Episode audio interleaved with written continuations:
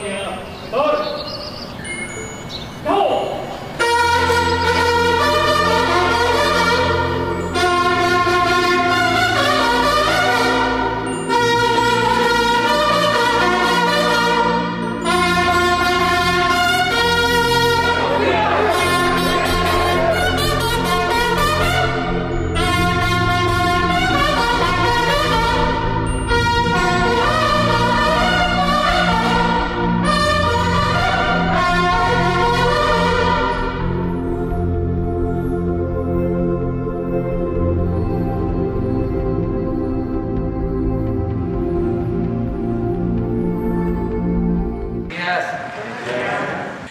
vamos a, informar el día de hoy. Como todos los miércoles, se va a dar a conocer el quién es quién en las mentiras de la semana. Va a estar con nosotros Ana Elizabeth García Vilchis, de Comunicación Social de Presidencia. Como este, está por llegar Elizabeth, aprovecho para comentarles de una vez que frente a esta protesta de los distribuidores y comisionistas del gas, estamos eh, tomando las medidas que corresponden en tres direcciones, tres sentidos. Primero, garantizar el abasto del gas a los pobladores de la Ciudad de México, del Valle de México y eh, Pachuca, porque no es un asunto nacional, afortunadamente. Es aquí en la ciudad, hubo esta protesta el día de ayer y en Pachuca. Todo esto porque pues eh, se habló de que era un paro nacional y se dio mucho en ese Ya estamos viendo cómo garantizamos el abasto en una situación de emergencia. Eso es lo primero que quiero eh, transmitirle a la gente. Eh, punto dos es que se está analizando la posibilidad de prestar denuncias contra de quienes eh, se nieguen a cumplir con su obligación de prestar el servicio de un insumo fundamental para la gente, desde distribuidores hasta comisionistas. Tercero, se va a hablar con los distribuidores, con los comisionistas, para ofrecerles garantías de seguridad, porque ayer comentaban que no podían salir porque les podían eh, Va a intervenir la Guardia Nacional para proteger a distribuidores a que eh, ayuden para que no falte el abasto. Esas son las tres que se están mandando. Eh, y mañana les informamos porque se quedó un equipo trabajando. Tratamos este asunto hoy en gabinete de. Entonces se quedó la secretaria de Seguridad, el secretario de la Defensa, el secretario de Marina, comandante de la Guardia Nacional, la secretaria guía, director de Pemex, el consejero jurídico de la presidencia, la jefa de gobierno de la ciudad. Están reunidos para que este, se actúe en estas tres direcciones, directrices o estas tres medidas con el propósito de que no falte gas en la ciudad ni en ningún otro lugar del país. Bueno, dicho esto, ahora sí vamos con Elizabeth para que nos informe sobre quién es quién las mentiras de la semana. Buenos días a todas y a todos. Eh, la libertad de expresión es un derecho humano fundamental sin el cual la democracia es inconcebible. La garantía de poder decir lo que se piensa sin ningún temor a represalias es el elemento del debate plural que hace posible el avance a la sociedad y la democratización del Estado. Como parte de ese intercambio de ideas y opiniones, se encuentra el derecho de réplica, es decir, la respuesta que tiene derecho a dar cualquier persona mencionada, señalada o aludida desde el poder público o privado, como pueden ser los medios medios de comunicación y periodistas. El objetivo de esta sección, quién es quién en las noticias de la semana, es aclarar o desmentir la proliferación de noticias falsas, noticias con verdades a medias o noticias abiertamente tergiversadas que distorsionan las acciones del gobierno de la República o del presidente. Bueno, vamos a empezar pues con los ejemplos de esta semana. Eh, la primera es una portada del Universal. El Universal asegura que Sedena utiliza herbicida tóxico en terrenos de Sembrando Vida. En una portada del 20 de julio pasado, el Universal publica ocho columnas. Reportan uso de glifosato en Sembrando Vida. En esa nota, el diario asegura que Sedena utilizó ese herbicida en viveros de ocho estados del país para el programa Sembrando Vida. Esta información es falsa. En primer lugar, el presidente de la República, Andrés Manuel López Obrador, firmó un decreto publicado en el Diario Oficial de la Federación el 30 31 de diciembre de 2020, en el que plantea sustituir gradualmente el uso, adquisición, distribución, promoción, promoción e importación del glifosato y de los agroquímicos que lo contienen como ingrediente activo hasta el 2024 cuando sería prohibido. El programa Sembrando Vida de la Secretaría de Bienestar que beneficia a más de 430 mil sembradores en todo el país tiene dentro de sus objetivos mejorar la producción agroforestal en zonas rurales prioritarias, promoviendo métodos de cultivo que consideren y fomenten la conservación y aprovechamiento sustentable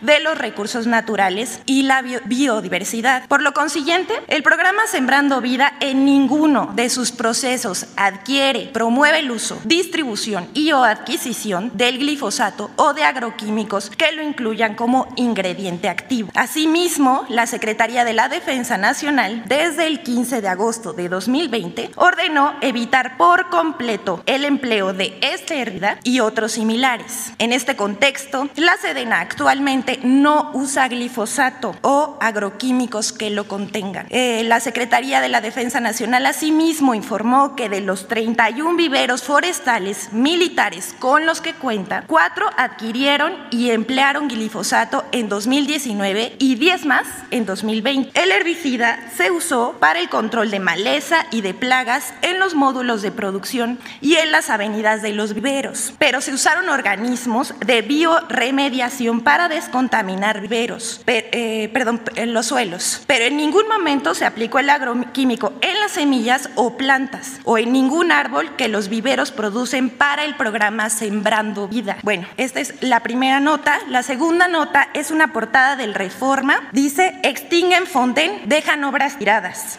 En la edición del primero de agosto pasado, el periódico Reforma publicó una portada titulada Extinguen Fonden, dejan obras tiradas, en la que el gobierno federal dejó sin recursos a cientos de personas que recibirían atención prioridad, prioritaria por lluvias, inundaciones o sismos. Esta información es falsa. Del primero de diciembre de 2018 al 31 de junio del 2021 se han emitido 68 declaraciones de desastre natural y 164 de emergencia.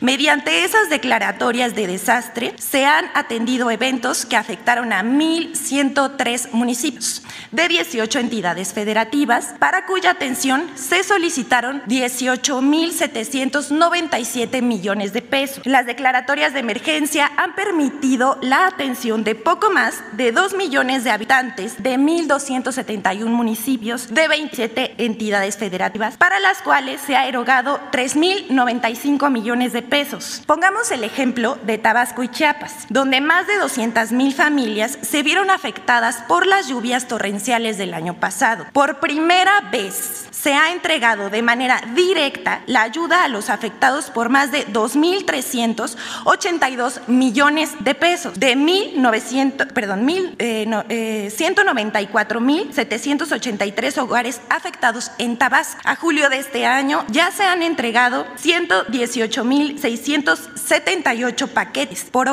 Cada paquete está integrado por un refrigerador, estufa, colchón, entre otros enseres. En el caso de Chiapas, de 25 26.132 familias damnificadas se han entregado 23.040 paquetes de ayuda, además del dragado de ríos de los ríos Grijalva y González para evitar nuevas inundaciones. Se ha desalojado el agua de las presas antes de la temporada de lluvias para controlar la salida de agua. Se han rehabilitado carreteras, puentes, calles e infraestructura dañada. La respuesta puntual al acerto de la reforma es desapareció el Fonden por ser un fideicomiso que servía para la corrupción. Con el pretexto de las declaratorias de emergencias, gobiernos estatales y municipales hacían jugosos negocios inflando las cifras de afectados y de infraestructura destruida. Actualmente se cuenta con los recursos suficientes para atender cualquier emergencia o desastre natural y no hay obras tiradas. Se trabaja para dar atención a las comunidades y familias damnificadas. Y en muchos casos, como en la emergencia en Nayarit, en el huracán Wilma, Huila, en 2018 ya se atendió a los 180 mil afectados. La tercera nota dice, portada del Reforma, cae en el amarillismo. En la portada de ayer, la nota principal del periódico Reforma se titula Sube la tarifa de la CFE, la eh, sube CFE la tarifa del DAC, 20%. Así, con todo y signos de, de admiración, según la nota, las tarifas eléctricas domésticas de alto consumo para la Ciudad de México y el Estado de México han subido hasta 20.9%. Para agosto de este año, respecto a 12 meses atrás, revelan datos de la Comisión Federal de Electricidad. Hasta aquí el periódico. Decimos que Reforma cayó en el amarillismo porque su portada cae en el sensacionalismo, es decir, que pretende generar sensaciones o emociones que se interesa más por las formas que por el contenido de la información. Aquí Reforma quiere destacar que la Comisión Federal de Electricidad subió las tarifas de alto consumo 20% y pretende hacer un escándalo con ese dato que no es falso, pero se exagera. La nota, la nota para crear el impacto de que suben las tarifas eléctricas de uso doméstico. En primer lugar, queremos aclarar que no es la Comisión Federal de Electricidad, sino la Secretaría de Hacienda la que determina las tarifas domésticas. Existen dos tipos de tarifa doméstica, las de bajo consumo que reciben subsidio y las de alto consumo que no reciben subsidio. La nota de reforma se refiere a las tarifas de alto consumo que se pagan cuando el consumo del usuario rebasa los límites de las tarifas de bajo consumo. La tarifa de alto consumo o DAC que estableció Hacienda para el mes de agosto en el Valle de México es de 120 pesos con 90 centavos por cargo fijo mensual y 5 pesos con 50 centavos por cada kilowatt hora de energía consumida. Esto representa un incremento mensual de 0.74% en el cargo fijo y 2.8% para el cargo de energía. Si se comparan los dos componentes de la tarifa con respecto a agosto de 2020, hay un incremento de 6.8% del cargo fijo y 20.9% para el cargo de energía. Sin embargo, hay que quitarles el porcentaje de inflación. En los 33 meses que lleva el gobierno de Andrés Manuel López Obrador, que se ha comprometido a no subir las tarifas por arriba de la inflación, lo cual ha cumplido hasta el momento. Esto se comprueba si vemos que el incremento para la tarifa de alto consumo en términos reales ha sido solo de 9.1%, mientras que la inflación ha sido de 11.41%. Debemos recordar que por la pandemia el presidente dispuso que para apoyar la economía familiar, ningún hogar de bajo consumo podría cambiar su estatus al de alto consumo, aunque aumentara su consumo en el confinamiento. En 15 meses, ningún usuario ha sido integrado a la tarifa de alto consumo o DAC. A pesar de consumir por arriba del límite más de 5.5 millones de hogares de bajo consumo, desde abril de 2020 a la fecha el uso de electricidad por arriba del límite, pero no han sido reclasificados. Repetimos, no han sido reclasificados, lo cual ha significado un costo para la Comisión Federal de Electricidad de 13.261 millones de pesos, un esfuerzo financiero a favor de las familias mexicanas. Actualmente existen 210.352 usuarios eh, domésticos que pagan la tarifa de alto consumo y son 41 millones de hogares que pagan la tarifa de bajo consumo y que es el último año, en el último año solamente aumentará 3.33% por debajo de la inflación. Así como lo hemos visto, la nota de reforma es malintencionada, pero además queremos compartir la comparación de las tarifas, eh, queremos compartirles, esta es una gráfica, eh, compartirles la comparación de las tarifas de electricidad doméstica entre Estados Unidos y México para tener una idea clara del beneficio que significa para los hogares mexicanos que la Comisión Federal de Electricidad como empresa pública siga siendo la encargada de distribuir y comercializar la electricidad. Ahí está la Podemos ver cómo no ha subido por encima de ley, mantenemos por debajo. vamos a la siguiente, por favor. Esta es la última nota. La titulamos Portada de Reforma con información inexacta. En otra nota del periódico Reforma, publicada ayer también en portada con el título Reciente inseguridad, primero a tapar baches. Consigna que, según el presidente Andrés Manuel López López antes que la inseguridad, inseguridad a la gente le preocupan los baches y las en las calles. Informa además que el presidente ayer anunció un programa nacional de bacheo. En la conferencia de prensa de lunes en Puerto Vallarta, a pregunta expresa de un reportero de Reforma, quien no se identificó, preguntó sobre la estrategia de seguridad, citando la encuesta nacional de seguridad pública del INEGI, según la cual 66% de la población consideró que su ciudad es insegura. El dato es verdadero, como se muestra esta lámina. Sin embargo, hay que decir que durante esta administración, según la misma encuesta del INEGI, la percepción de inseguridad ha bajado por debajo de la que se tenía en 2013. Aquí vemos la gráfica. En septiembre de 2013, 68% de la gente percibía su ciudad como insegura. En marzo de 2018 subió hasta 76.8% y a lo largo de esta administración ha bajado 66.6% en junio de 2021. En la misma encuesta del INEGI preguntó a los ciudadanos sobre los problemas de su ciudad y el 75.9% de, de los ciudadanos coincidieron, coincidieron en el que el principal problema de sus ciudades son los baches, dejando la inseguridad en cuarto lugar. Aquí lo vemos en la gráfica. Los baches en las calles y avenidas tienen ese 4.75.9% y la delincuencia, que es robos, extorsiones, secuestros y fraudes, es a la baja con el 56.2%. Y bueno, si comparamos la misma pregunta de la encuesta de 2017, resulta que los baches también fueron la principal preocupación, pero la delincuencia, la inseguridad, estaba en segundo lugar.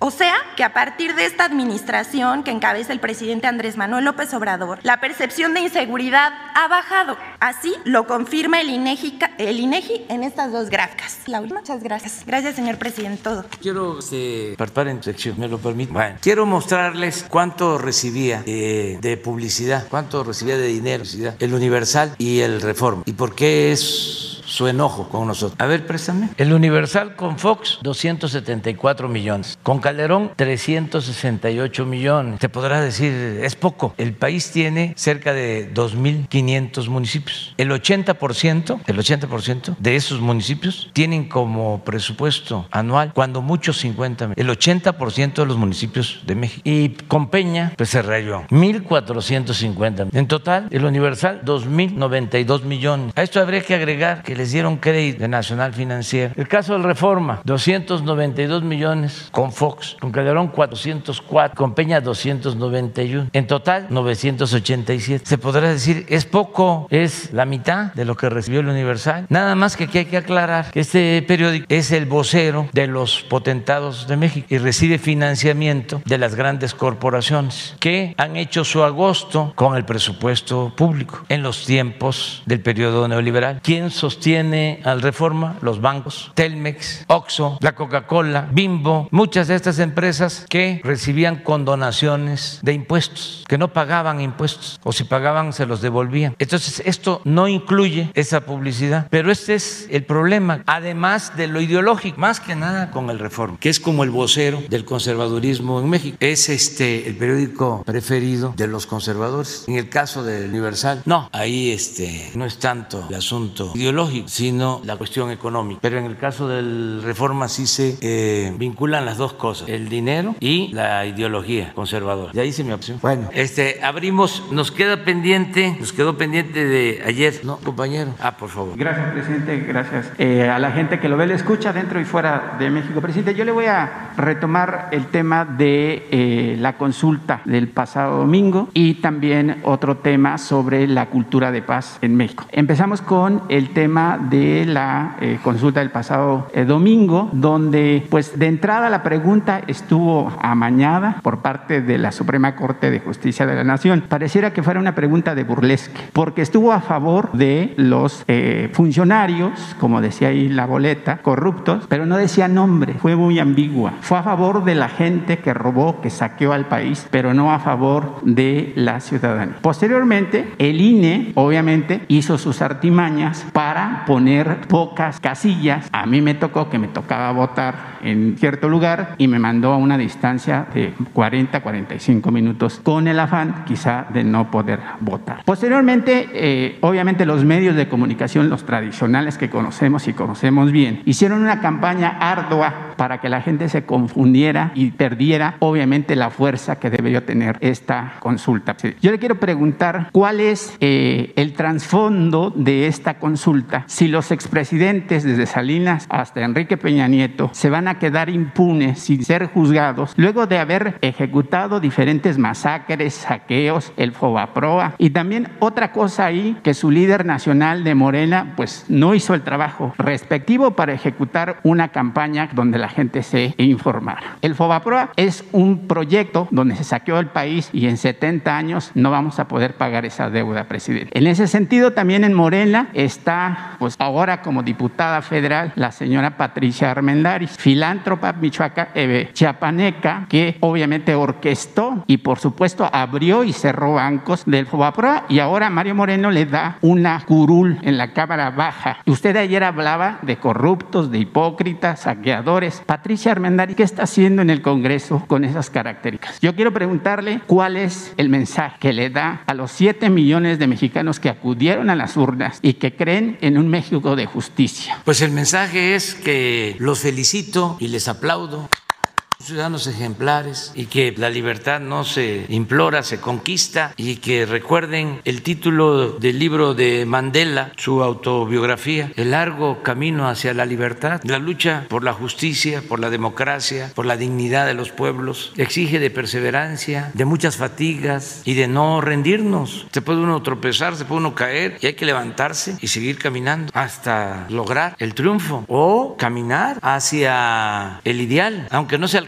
La utopía es lo que nos permite caminar. Decía el gran escritor Galeano, recomiendo el libro, uno de sus clásicos, todos son buenos, pero el de las venas abiertas de América Latina, escritor uruguayo, decía que la utopía era lo que nos permitía caminar hacia un ideal en la búsqueda de la justicia, en la búsqueda de la democracia, en la búsqueda de la fraternidad universal y que a veces se caminaba y se pensaba que ya se estaba por llegar y ese ideal se nos alejaba y teníamos que seguir caminando. Pero lo importante era caminar hacia el ideal, no solo conseguir que ese ideal o ese sueño se convirtiera en realidad. Entonces, ¿qué les digo a los que participaron en la consulta? Hay que seguir adelante, adelante, y actuaron muy bien como muy buenos ciudadanos y están desbrozando el camino, limpiando el camino para que se establezca en México una auténtica democracia, una verdadera democracia, que podamos crear entre todos el hábito de la democracia, porque por falta de democracia, democracia se han padecido de crisis económicas, de crisis de bienestar, por la falta de democracia, se eh, estableció como forma de gobierno la corrupción, por la falta de democracia se acrecentó la desigualdad económica y social, por la falta de democracia se desató la violencia. Nada más piensen cómo luego del fraude del 2006, para tratar de legitimarse, el presidente Espurio declaró la guerra a la delincuencia. Y miren lo que ocasionó. Si hubiese habido democracia,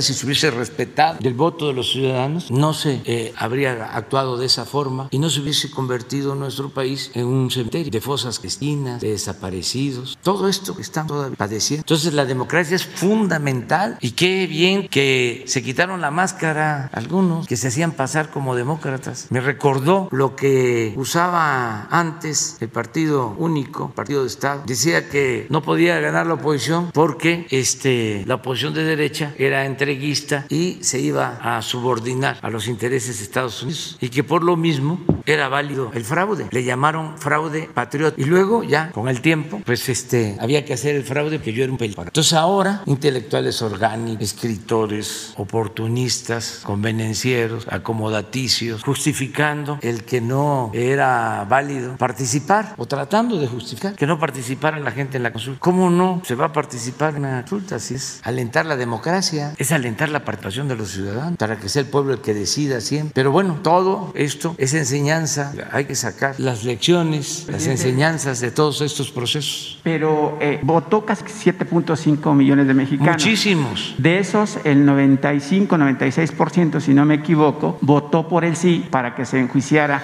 a los expresidentes o, eh, por supuesto, también a funcionarios que hayan saqueado el país. Yo le quiero preguntar sobre ese tema. Entonces, obviamente la, la consulta pues no alcanzó para llevar a cabo un enjuiciamiento en contra de los expresidentes. Entonces, los expresidentes, desde Salinas hasta Enrique Peña Nieto, van a quedar intocables después de la matanza de Ateal, el Fobaproa, el saqueo, las miles de fosas. No, en muchos casos hay denuncias y cualquier ciudadano puede presentarlas y la autoridad competente es la que va a decidir. También en el caso de la consulta, aunque se hubiese logrado el 40% de participación para que fuese vinculatoria, de todas maneras no era enjuiciarlos sin el derecho a la defensa, no era un juicio sumario, se tenía que llevar a cabo todo un proceso legal como a cualquier otro ciudadano. La consulta tiene eh, un valor que va más allá de lo jurídico. La justicia, siempre lo he dicho, no solo es castigar, la justicia es también prevenir,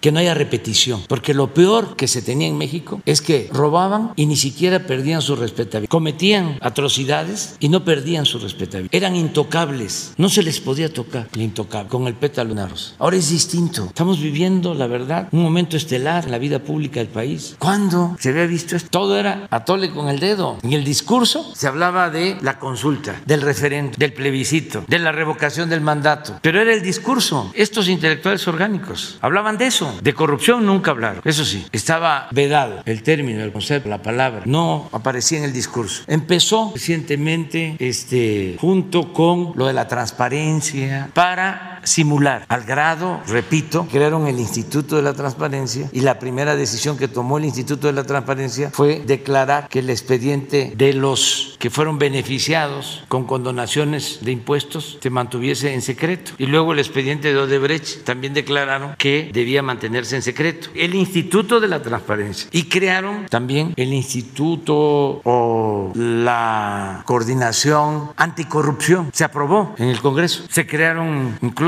este, organismos, la Fiscalía Anticorrupción. Y cuando hicieron todo eso, la corrupción no era delito grave, porque en el gobierno de Salinas modificaron el Código Penal para que la corrupción no fuese delito grave. Y estuvimos casi 30 años, bueno, ayúdenme a hacer la cuenta, desde 1994 hasta hace año y medio, 25 años, ¿no? 25 años sin que la corrupción fuese delito grave. Ah, pero no siendo delito grave, de todas maneras crearon el Instituto Anticorrupción. ¿Quieren más simulación que eso? ¿Quiénes fueron los que hicieron todos? Pues el Reforma, los intelectuales orgánicos, los escritores que crearon toda esta corriente en favor de la eh, honestidad, en favor de la transparencia, de la sociedad civil, pura simulación. Presidente, hoy Fox eh, eh, se regodea, se burla de que eh, la, la, consulta fue un fracaso. Pero no. Salinas se pasa entre Israel y Irlanda, porque obviamente son, residente de esas naciones. Enrique Peña Nieto, pues se la pasa en España, en Ibiza, en Gibraltar y por esas playas de Europa. Y obviamente cobijado por la corona española. ¿Qué le dice? Yo insisto, la gente de abajo, la gente del campo, las camareras, los taxistas, la gente que cree en su proyecto, que está sedienta de justicia, está esperando ver a esta gente que los dejó en la miseria. Hay gente que se fueron a los Estados Unidos por falta de oportunidades, que no tienen derecho a la educación, que no tienen derecho a la medicina. Y no es de ahorita, sino que eso se viene arrastrando desde hace años. Y usted sabe más, porque yo no le vengo a contar aquí, simplemente se ve eso.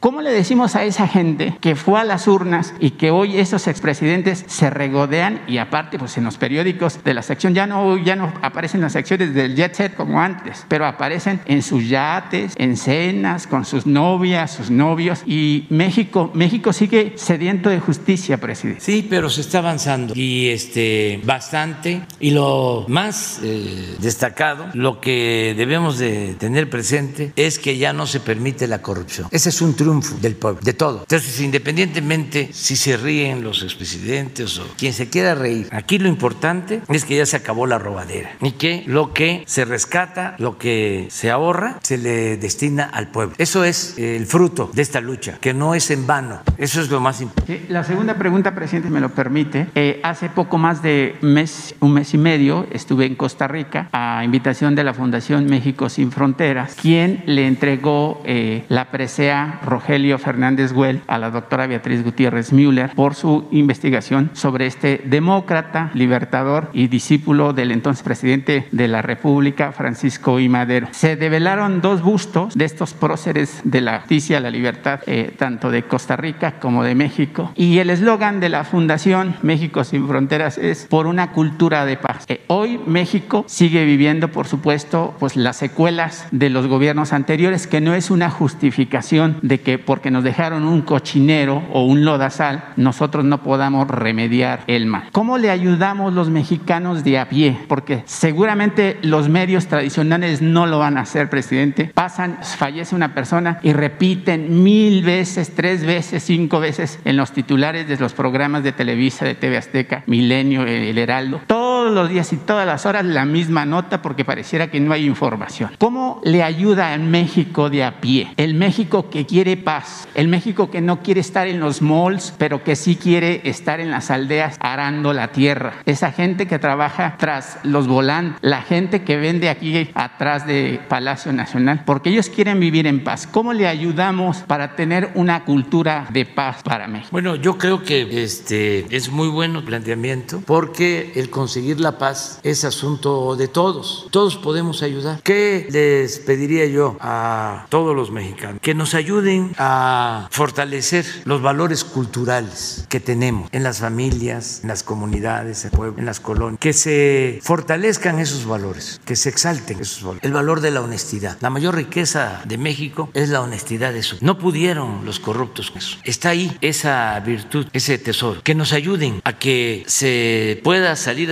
adelante en forma honrada, con honestidad, como nos los enseñaron nuestros padres, nuestros abuelos. Eso es parte de nuestra cultura, la honestidad. Que nos ayuden mucho difundiendo la idea básica, rectora, de que solo siendo buenos podemos ser felices. Que nos ayuden en eso, transmitiendo eso a los hijos, a todos los familiares, la gente mayor, que nos ayude a fortalecer esos valores que ellos eh, recibieron como legado de los antepasados, que se fortalezcan esos valores. Por eso lo de la cartilla moral, que los que la elaboraron le pusieron guía ética para la transformación. Yo quiero que esa guía ética para la transformación se distribuya más, ya se entregó, pero que se tenga en cada hogar y que además se vaya eh, actualizando con la opinión de todos, que todos partemos, que se tenga como una constitución moral en cada hogar y que nos ayuden a que se vayan fortaleciendo esos valores, sobre todo eh, en la juventud. Eso es lo que yo, porque yo eh, le tengo mucha fe al pueblo, conozco los valores que hay, la inmensa reserva de valores que hay en el pueblo de México, en el México profundo. Eso es lo que nos ha salvado siempre. Si no es por nuestras culturas, pues ya no existiría el país. porque hemos resistido?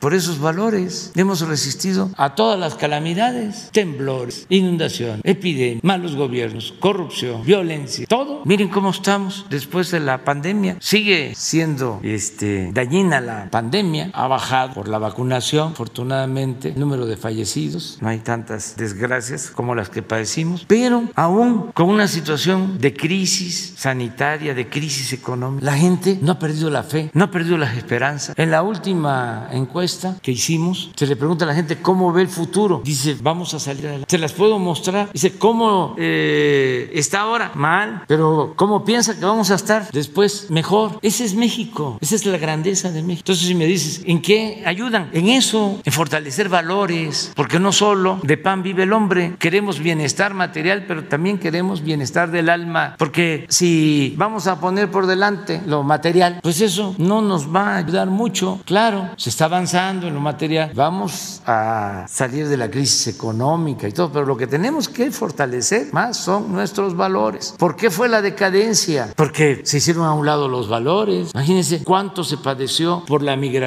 cuánta desintegración familiar se produjo, cuánto sufrimiento por la falta de oportunidades, la misma migración, el tener que abandonar los pueblos. ¿Qué pasó durante el periodo neoliberal? De los 2.500 municipios aproximadamente, más de la mitad perdieron población. La gente se fue a buscarse la vida, pues a Cancún, al norte de Quintana Roo, a Vallarta, Nayarit, a Los Cabos, a las zonas turísticas, a las grandes ciudades del interior del país, a las zonas fronterizas. Hay municipios que tenían en 1980 3 mil habitantes, municipios pequeños, y que ahora tienen 1.500 porque la gente tuvo que salir. Entonces todo eso pues afecta tradiciones, costumbres, valores. Entonces tenemos que eh, fortalecernos en lo cultural y también no estar pensando que es lo mismo la educación que la cultura o que la educación es más importante que la cultura. No, no, la cultura es lo que viene de lejos y lo que heredamos y son todos estos valores. Hay gente que son doctores científicos que son clasistas, racistas, lo que no tienen nada que ver con las culturas originarias, cómo es la gente en las comunidades indígenas, solidaria, fraterna,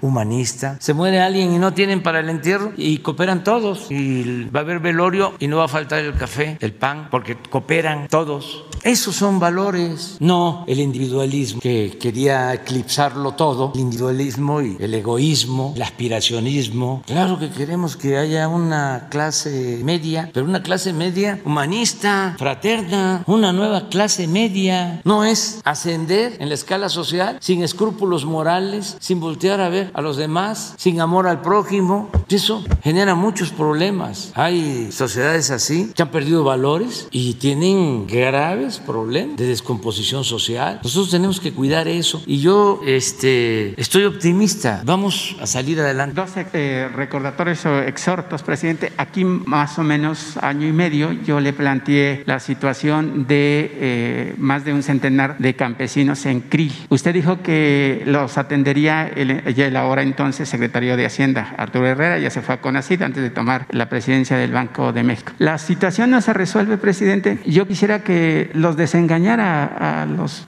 a los campesinos, porque yo le digo que los campesinos son los, los pobres al cuadrado, presidente. ¿Por qué le digo que son los pobres al cuadrado?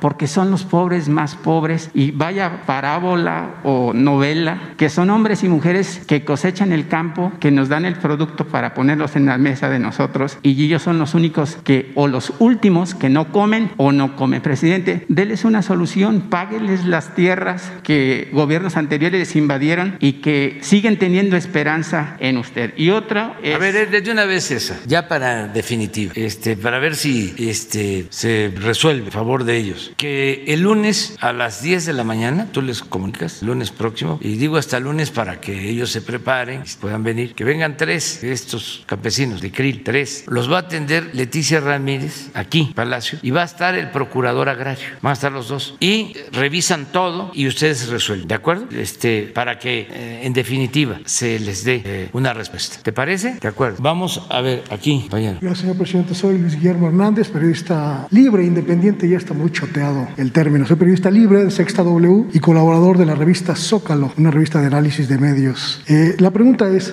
hemos, he visto varias sesiones de quienes quieren las mentiras y quiero preguntarle, ¿qué política pública se va a implementar? ¿Qué política pública está planteando su gobierno para contrarrestar este fenómeno de la, de la desinformación y la tergiversación de las noticias. Hemos visto aquí que reiteradamente se menciona medios que constantemente mienten, que constantemente tergiversan, pero no hemos visto de su parte, de su gobierno, señor presidente, una política pública que plantee cómo contrarrestar este, este asunto. Un, un dato solamente para, para eh, argumentar. Hace algunas semanas presentaron ustedes una gráfica de cuáles son los medios que más mienten en, y que más golpean o que más hablan eh, negativamente de su gobierno. Y mencionaban a El Universal, Reforma, TV Azteca, Radio Fórmula. Y casualmente, eh, esos medios son también los medios que más reciben recursos de su gobierno, señor presidente. Los medios que, a pesar de de la disminución del 80% del presupuesto de publicidad oficial, también aún reciben la mayoría de los recursos que su gobierno destina para ese rubro. ¿Cuál es entonces la política pública en este sentido? ¿Cómo vamos a la sociedad mexicana? ¿Cómo va a enfrentarse a esta infodemia si desde su propio gobierno, que señala estas circunstancias, pues no plantea una salida válida para este fenómeno? Bueno, yo creo que eh, la política que tú este, estás este,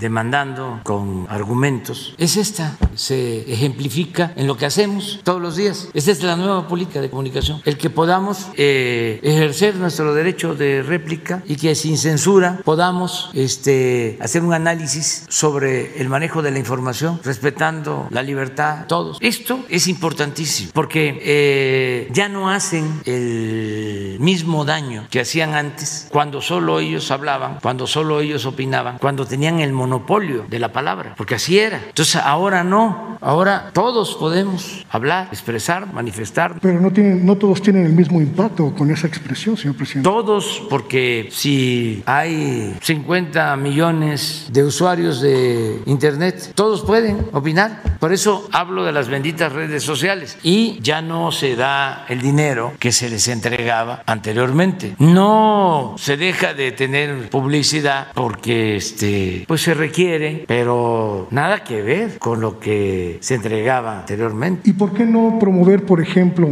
ahora que lo menciona la ley de publicidad oficial, es exactamente la misma que regía en el gobierno del presidente Enrique Peña Nieto, una ley que pues en términos llanos es muy discrecional. ¿Por qué no promover una nueva regulación que imponga criterios pues más objetivos No. o que obligue a los medios a garantizar la pluralidad de informativa, a garantizar el derecho a la información de la sociedad? Es decir, seguimos financiando los medios que nos mienten y no obtenemos nada a cambio, señor presidente. Lo que este, eh, decía el presidente Lerdo, o se le atribuye a él la frase de que la prensa se controla o se regula con la prensa. Eso es lo que aplica. No debe haber una regulación. Tenemos mejor que ejercer nuestra libertad, que haya debate y que le tengamos confianza a la gente, porque el pueblo no es tonto. Tonto es el que piensa que el pueblo es tonto. La gente este, actúa de manera consecuente. El pueblo es inteligente. Hay quienes este, se dejan manipular, pero también no es solo por los medios, sino porque ya también ellos tienen un pensamiento conservador. Hay quienes no quieren ver las mañaneras, no quieren saber nada de nosotros, nada. Y les creen a los eh, medios conservadores todo. Y entre más exageran los pasquines del conservadurismo, más este, lo disfrutan algunos. El problema también creo Entonces, pero afortunadamente no es la mayoría del pueblo. Ya estos medios eh, tienen muy pocos lectores. Si este, eh, les damos este, publicidad aquí gratuita, este, además de la económica, Sí, ¿no? porque este, te- tenemos que defender la verdad eh, y estar este, siempre denunciando las mentiras y lo vamos a seguir haciendo. Hay muchos que me dicen, ¿para qué se les da importancia? Se les este, eleva, ¿no? Sí, se les alza. No, sé si usted está enterado, por ejemplo, Reforma en los últimos cinco años ha desmantelado prácticamente su aparato de redacción. Más del 60% de la plantilla de Reforma desapareció. Sí. El Universal está en las mismas. Son periódicos que a pesar de estos millones están en debacle porque la gente pues, les ha dado la espalda. ¿Qué Sí. caso tiene seguir dándoles eh, publicidad? ¿Qué caso tiene darles aire todavía? No, pero no creas, ya no hay este, dinero de antes, porque el dinero que se entregaba a la publicidad este, se utiliza para dar becas a estudiantes de familias pobres, se utiliza para las pensiones. No, eso este, está resuelto. O sea, nosotros no vamos a seguir este, pagando eh, para que nos quemen incienso y vamos a descuidar o a dejar sin apoyos a la gente que más lo necesita. Entonces, es bueno el ejercicio que se está llevando a cabo en estos eh, tiempos y este, la garantía de que no va a haber censura, de que no se va a perseguir a nadie eh, y solo ejercer el derecho de réplica y decirle a la gente de que pues nos sigue ayudando eh, sin insultos, siendo respetuosos, argumentando, enfrentando pues toda la campaña de calumnias y mentiras. En- Hay un poema de Rubén Darío que se llama La calumnia. Este lo pongo en mi nuevo libro que por cierto ya lo entregué a la editorial. Va a salir a finales de mes. Les pongo, a ver, la calumnia de Rubén Darío. Van a decir que me creo mucho, pero este... Entonces, nada más para cerrar este aspecto, no hay ninguna posibilidad... No, no, no, no, no, Leyes reglamentos, nada de eso, libertad completa. Eh, Rubén Darío era eh, admirador del poeta veracruzano Díaz Mirón, en la primera época de Díaz Mirón, porque fue una época de rebeldía y siempre eh, cuando se lucha por la verdad se tiene creatividad, se tiene talento. Cuando el hombre se entrega por entero a la mentira, decía un crítico, pierde hasta la imaginación y el talento. Entonces, Díaz Mirón en su primera época era extraordinario como poeta y lo admiraba el joven Rubén Darío. Pero después Díaz Mirón se volvió eh, porfirista, le tocó a él este, declamar un poema cuando se inauguró El Ángel de la Independencia y realmente ya no era el gran poeta. Entre líneas se dedica a exaltar a Porfirio y luego es huertista y bueno, ya. Pero en la primera este, época de su vida pública, que fue diputado y además muy buen diputado, como poeta extraordinario, lo admiraba Rubén Darío. Pero mire qué bonito esto, qué bello. Puede una gota de lodo sobre un diamante caer. Puede también de este modo su fulgor oscurecer. Pero aunque el diamante todo se encuentre de fango lleno, el valor que lo hace bueno no perderá ni un instante y ha de ser siempre diamante por más que lo manche el cien. Ese, ese poema, poemínimo eh, de Rubén Darío, ese pongo cuando trato el tema de la prensa en México. Así empieza el la, la, este, la pregunta que le quería plantear eh, he podido documentar el conflicto en Notimex, señor presidente. En Notimex lleva más de 500 días en huelga. En algún momento di voz al sindicato, di voz a la directora de Notimex, pero encontré información en los últimos meses sobre el financiamiento que el sindicato de Notimex ha obtenido de organismos eh, diferentes, eh, entre ellos el sindicato de telefonistas de Francisco Hernández Juárez, para sostener esta huelga que ya mantiene más de 500 días. Y también he encontrado resistencia por parte del sindicato a informar de estos recursos que desde mi perspectiva son millonarios para mantener la huelga. Identifiqué algunos elementos de motivaciones políticas por parte de los sindicatos y las organizaciones que apoyan al sindicato de Notimex para extender la huelga y de alguna manera afectar a su propio, a su propio gobierno, señor presidente. Y también identifiqué que hay una especie de pugna en su gobierno entre las diferentes instituciones que están analizando el caso y que parecen no ponerse de acuerdo en qué es lo que se tiene que hacer en el caso de la huelga de Notimex. ¿Qué va a pasar con este, con este asunto, señor presidente? Parece que la Secretaría del Trabajo va, por un lado, la Secretaría de Gobernación va por otro, la Fiscalía General de la República va por otro, la agencia va por otro y la agencia de noticias sigue detenida después de 500 días. Bueno, para empezar, te tengo que reconocer que es exacto tu diagnóstico. Todo lo que acabas de decir es cierto. Hay falta de transparencia, hay quienes este, están interviniendo, eh, que tienen propósito, tienen el propósito de que no se resuelva el conflicto. Eh, y también lo que dijiste es que es muy cierto, que al interior del gobierno nuestro hay posturas distintas. Hay unos que están a favor y otros que están en contra en el gobierno. Como yo me doy cuenta y los fildeo a todos, este, estoy eh, enterado bien de lo que estás tú planteando. Lo que hay que buscar es este, ya el arreglo, buscar el acuerdo, la conciliación, porque eh, no se resuelve nada con mantener las posturas irreductibles hay que flexibilizarse, hay que llegar a un acuerdo. Ojalá y esto lo logremos pronto. Es, es muy importante respetar los derechos de los trabajadores. Es muy importante. Pero también es muy importante, señor presidente, que algunos de esos trabajadores cometieron ilícitos. Sí. Saquearon a la agencia. Derecho a los trabajadores y no confundir a trabajadores con los directivos, o sea, de, de antes, incluso los dirigentes sindicales, que no actuaron bien. Bueno, imagínense en esa agencia, creo yo, que llegó a ser director Riva Palacio, ¿no? en los 80 este también Iriar. También. ¿O no? No, Iriar no. No, Riva Palacio sí. Riva Palacio en los 80. Y así. Sí. Entonces eran premios que otorgaban a gentes este, cercanas al régimen con libertad para hacer y deshacer. Entonces, este, hay que buscar un acuerdo y ojalá y esto se, se logre pronto. Pero estás muy bien informado y este Vamos a esperar a ver si se consigue el acto. Nada más una última cosa y excediéndome en el uso de la palabra, señor presidente. Como reportero he podido documentar una, un asunto que me parece muy grave. Eh, vecinos de la zona del Parque Bicentenario en Azcapotzalco llevan años denunciando una privatización camuflada de este, de este parque. Eh, a finales del sexenio de Enrique Peña Nieto, el exsecretario de Medio Ambiente, Ricardo Paquiano, entregó el, el parque en concesión a una empresa privada, argumentando que era ocioso y que ya no servía para los fines que había sido eh, utilizado. Se lo entregó al Indavín eh, para que lo administrara y a su vez el Indavín lo entregó de manera poco clara y diría yo incluso hasta corrupta el parque a una empresa que lo administre. El asunto es que el parque ahora es privado y está en un proceso de deforestación muy severo. Han deforestado más de 3.000 árboles para permitir que ahí se hagan eventos públicos y con la pandemia pues el parque ha quedado prácticamente desierto y los vecinos están muy preocupados porque no hay nadie ni en la Secretaría de la Función Pública, ni en la Secretaría de Medio Ambiente, ni en el gobierno de usted que los ayude a recuperar el parque que era de ellos, que era nuestro pues, porque lo pagamos con nuestros recursos. Quizá fue el único acto positivo que llevó a cabo el mal llamado carnicero de Michoacán, Felipe Calderón, en su gobierno, entregar este parque a la ciudadanía, eh, un parque que era, insisto, gratuito y que ahora es una concesión privada. Eh, no sé si haya posibilidades de que su gobierno pues revise este caso. Sí, este, te ofrezco y desde luego a los vecinos que voy a hacer una revisión del asunto. Ya tenía información al respecto, pero vamos a, analizarlo, a revisarlo. Le voy a pedir a la secretaria de Medio Ambiente que lo atienda y eh, si no están cumpliendo con una función social, este, eh, que se les eh, revoque la concesión, pero analizar primero qué está sucediendo y si vamos este, a intervenir. Gracias, señor o sea, presidente. que le comentes eso.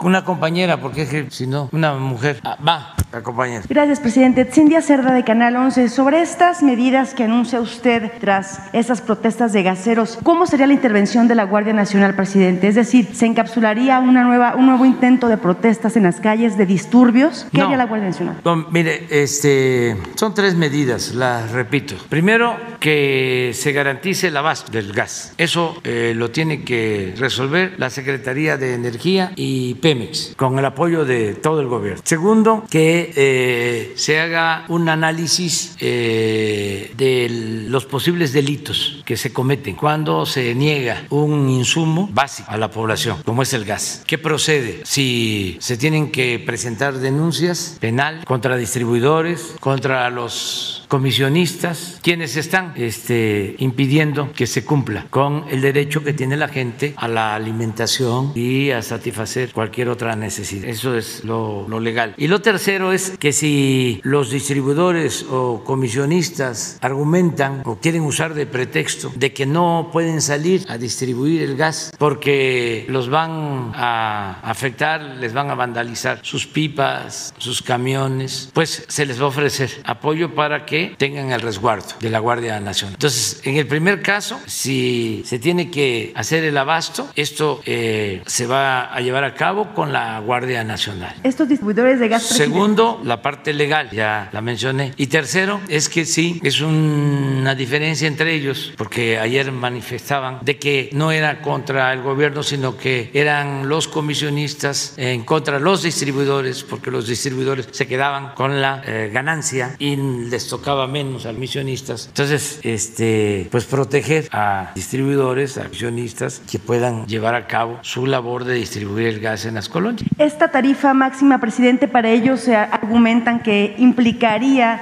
la reducción de laboral, implicaría que ganaran menos. ¿Cómo podría garantizarse llegar a un acuerdo? ¿Se han acercado ellos con usted para establecer? Sí, han estado hablando con la Secretaría, eh, con servidores públicos de la Secretaría de Energía. Ya se les explicó, es una medida que se tomó de emergencia, es transitoria hasta establecer pues un equilibrio en los precios porque se fueron muy arriba y están afectando la economía popular. Entonces se establecieron estos precios máximos que se van a estar revisando semanalmente. Entonces, a la primera, este, no todos, sino algunos responden con estas protestas. A la primera, este, queriendo este, apostar a que van a doblegar al Estado, pues no, no, ya pasamos la experiencia del Huachicol y la gente nos ayudó a enfrentar el Huachicol y ¿saben cuánto nos ahorramos con el apoyo de todo el pueblo por no permitir el Huachicol? A ver, pon la lámina para que se vea que no es en vano resistir de estas presiones, sino vamos a ser rehenes de este, quienes buscan nada más provecho personal. No es que ayer hicieron este, este paro ya este, se va a este, quitar el precio máximo. No, no. Este, medidas que tenemos que llevar a cabo en beneficio del pueblo, beneficio de la gente. Miren lo que nos hemos ahorrado, nada más por reducir el huachicol. 74 mil barriles diarios se robaban en diciembre del 18. Aquí tomé la decisión. Solo en 10 días, 23 mil barriles. Y aquí empezamos. Y aquí fue crisis, ¿recuerdan? Que no había gasolina. Y la gente nos ayudó porque hicieron colas hasta que logramos resolver el problema. Se compraron 650 pipas para abastecer las gasolineras, pipas que maneja la Secretaría de la Defensa, que son las que llevan la base. Pues algo parecido, si es necesario, se va a hacer ahora. Y mire, empezó a bajar. Esto es diario. Este es julio, 3.9, 3.900 barriles a 74 mil. ¿Cuánto fue el, ha, sido el ahorro desde entonces? 157.330 millones de pesos. Diario, 164 millones. Así es como nos estamos financiando, combatiendo la corrupción y no gobernando con lujos, con extravagancias, ahorrando. Por eso no se endeuda el país, por eso estamos saliendo adelante. Entonces, claro, se dejaron crecer todos estos problemas y en el caso del gas, ¿cómo es posible? Lo acabamos de ver ahora, no aumenta el precio de la luz, se mantiene abajo de la inflación siempre. No aumenta el precio de las gasolinas, se mantiene abajo de la inflación. No aumenta el precio del diésel, se mantiene abajo de la inflación. Pero el gas hasta las nubes, porque los distribuidores pues están abusando. Entonces es eh, esta decisión que se tomó de precios máximos, se hace un análisis, no es un asunto arbitrario, se hace el análisis de costo, a cuánto vende Pemex, cuánto les cuesta operar, incluso qué utilidad pueden tener, justa, razonable, y así se fija. Pero este, pues quieren seguir cobrando más y esto afecta a la gente. Entonces vamos a ver eh, qué eh, resuelve la comisión que integramos, Gabinete de Seguridad. Son tres comisiones para los tres asuntos. Uno, cómo abastecemos. Dos, las medidas legales. Y tres, ofrecer apoyo con la Guardia Nacional a distribuidores y a comisionistas para que puedan este, vender el gas en las colonias.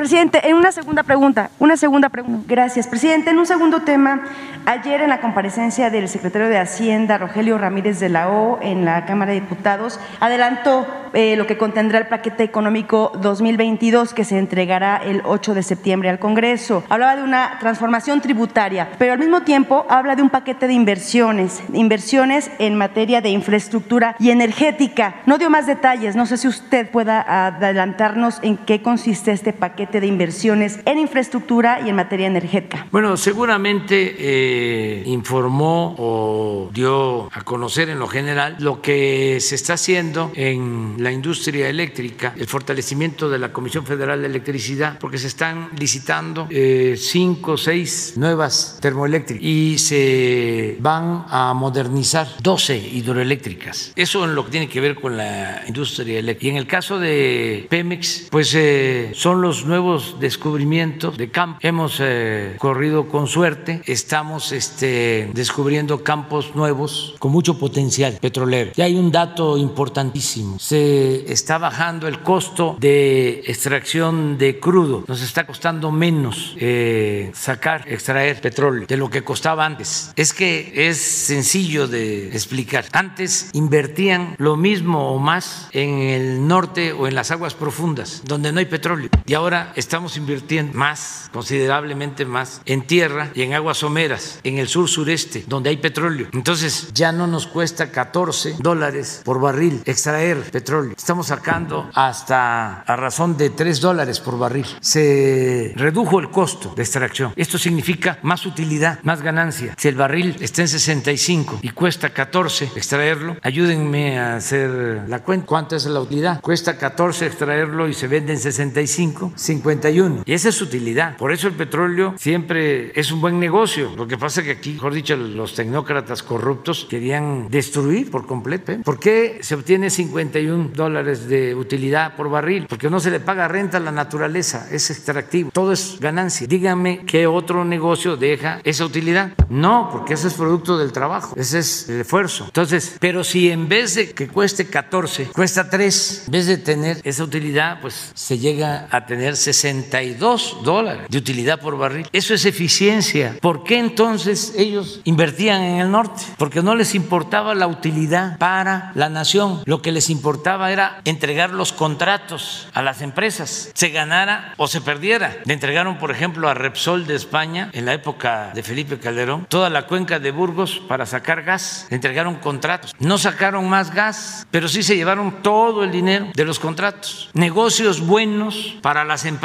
malos para la nación, para la hacienda pública, para el pueblo de México. Entonces ya eso ya no sucede. Entonces por eso es que se están desarrollando nuevos campos en el sur sureste para tener garantizado el abasto del petróleo. Y lo otro que seguramente mencionó o a lo que se refirió en lo general el secretario de Hacienda es de que estamos en un plan de negocios eh, dando un giro, un viraje, que ya no queremos estar vendiendo petróleo crudo, comprando gasolinas. Ahora queremos procesar en México toda nuestra materia prima para no comprar las gasolinas, ni el diésel, ni otros eh, derivados del petróleo en el extranjero, para que aquí se le dé valor agregado a nuestra materia prima y se dé trabajo y se beneficie más al pueblo de México. Ese cambio eh, implica el modernizar las refinerías, el tener la nueva refinería de dos bocas, el concretar la compra de la refinería de eh, Shell, Deer Park, este, para tener capacidad de refinación. El mercado lo tenemos porque este, pues consumimos gasolina, consumimos, nada más que queremos que el mercado interno este, lo pueda abastecer PEME y así tener posiblemente más utilidad en lo económico y otros beneficios si se procesa en México la materia. ¿Saben qué? Ya tengo un compromiso este importante. Viene este